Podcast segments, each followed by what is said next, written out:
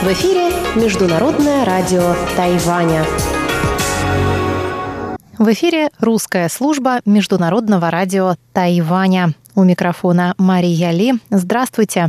Мы начинаем программу передач из Китайской Республики. Наша программа выходит на коротких волнах на частоте 5900 кГц с 17 до 17.30 UTC и на частоте 9490 кГц с 11 до 12 UTC. Получасовая программа включает в себя выпуск новостей, рубрику «Панорама культурной жизни» с Анной Бабковой и передачу «Учим китайский» с Лилией У. А часовую программу продолжит музыкальная передача «Нота классики» с Юной Чень и повтор воскресного почтового ящика с Ольгой Михайловой. Напоминаю также, что все наши часовые программы и отдельные передачи можно слушать на нашем сайте ru.rti.org.tw и в нашем очень удобном мобильном приложении RTI to go. Мы начинаем выпуск новостей вторника 20 октября.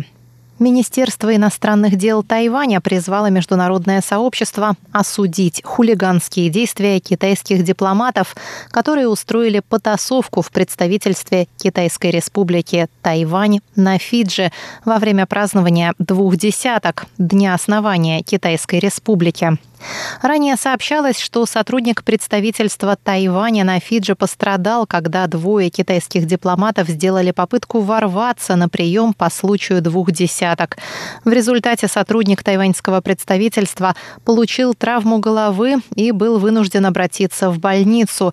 Министерство иностранных дел Китайской Народной Республики прокомментировало ситуацию, сказав, что фальшивый флаг и его изображение на торте спровоцировали спровоцировали боевых волков на ответные действия.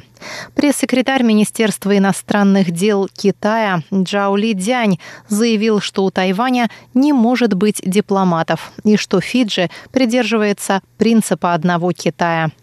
Пресс-секретарь Министерства иностранных дел Тайваня Джоан Оу Оудян Ань сказала во вторник по этому поводу. Данный инцидент лишний раз продемонстрировал грубую, варварскую, деспотичную натуру авторитарного Китая. Волчья дипломатия сменилась на хулиганскую дипломатию. Мы считаем, что в отношении применения насилия должна быть нулевая терпимость в каждой стране, и мы не допустим повторения подобной ситуации. МИД Тайваня подал заявление в полицию Фиджи. Власти будут добиваться справедливости, защиты национального достоинства Тайваня и безопасности его граждан. Министр иностранных дел Тайваня Джозеф У У Джаусе сказал, что у Китая нет права мешать празднованию Национального дня Китайской Республики, так как Тайвань – это независимое государство. Тайваньский аналитический центр «Союз экономической демократии» призвал президента Цай Янвэнь и главу контрольного юаня Чен Дюй лично принять участие в саммите АТЭС, который пройдет в конце ноября в Малайзии. Глава центра Лай Джун Тян сказал на пресс-конференции в законодательном юане, что Тайвань, будучи страной-членом АТЭС, должен активно выступать за включение в региональную торговую интеграцию механизмов борьбы за права человека и за создание Азиатско-Тихоокеанского суда по правам человека. Он сказал. Мы надеемся, что правительство Малайзии позволит президенту Цай и Чен Дюй присутствовать на саммите АТЭС, а Цай и Чень воспользуются этой возможностью для выражения позиции Тайваня.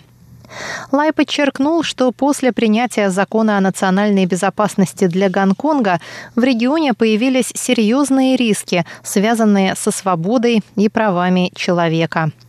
Несмотря на то, что Тайвань является членом АТЭС, его президента не допускают к участию в саммитах из-за противодействия Китая. В прежние годы Тайвань представляли на саммитах специальные посланники президента.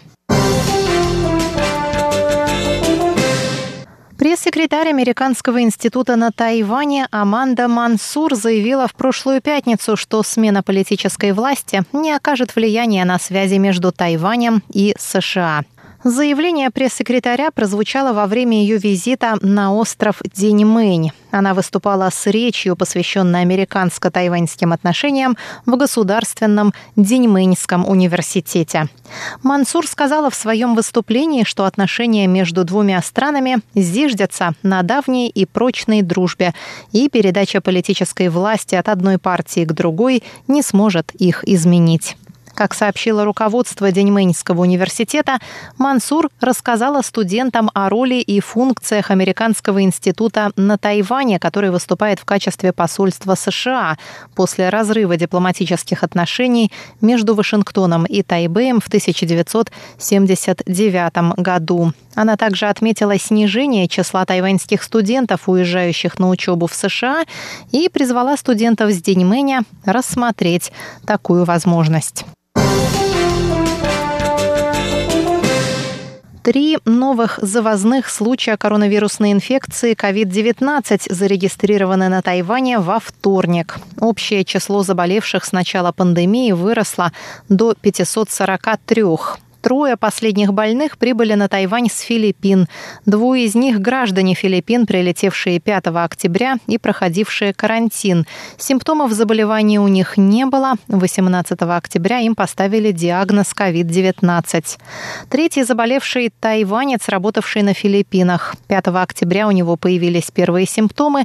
15 он обратился к врачу на Филиппинах. Ему поставили диагноз легочная инфекция. 18 октября он он вернулся на Тайвань, и во вторник у него подтвердили COVID-19. В понедельник COVID-19 подтвердили у пятерых больных, двое из которых иностранные студенты, один из Индонезии, второй из России. Уже у шестерых иностранных студентов, прибывающих на Тайвань, обнаружили коронавирус. Еще трое заболевших – тайванец, старше 20 лет, работавший во Франции, тайванец старше 40, работавший на Филиппинах и гражданин Филиппин, прибывший на Тайвань работать. Большая часть людей, с которыми контактировали больные, выявлена и изолирована. 451 из всех заболевших коронавирусом на Тайване – это завозные случаи, когда больные заболели за пределами Тайваня и были изолированы по прибытии. Выпуск новостей вторника, 20 октября, для вас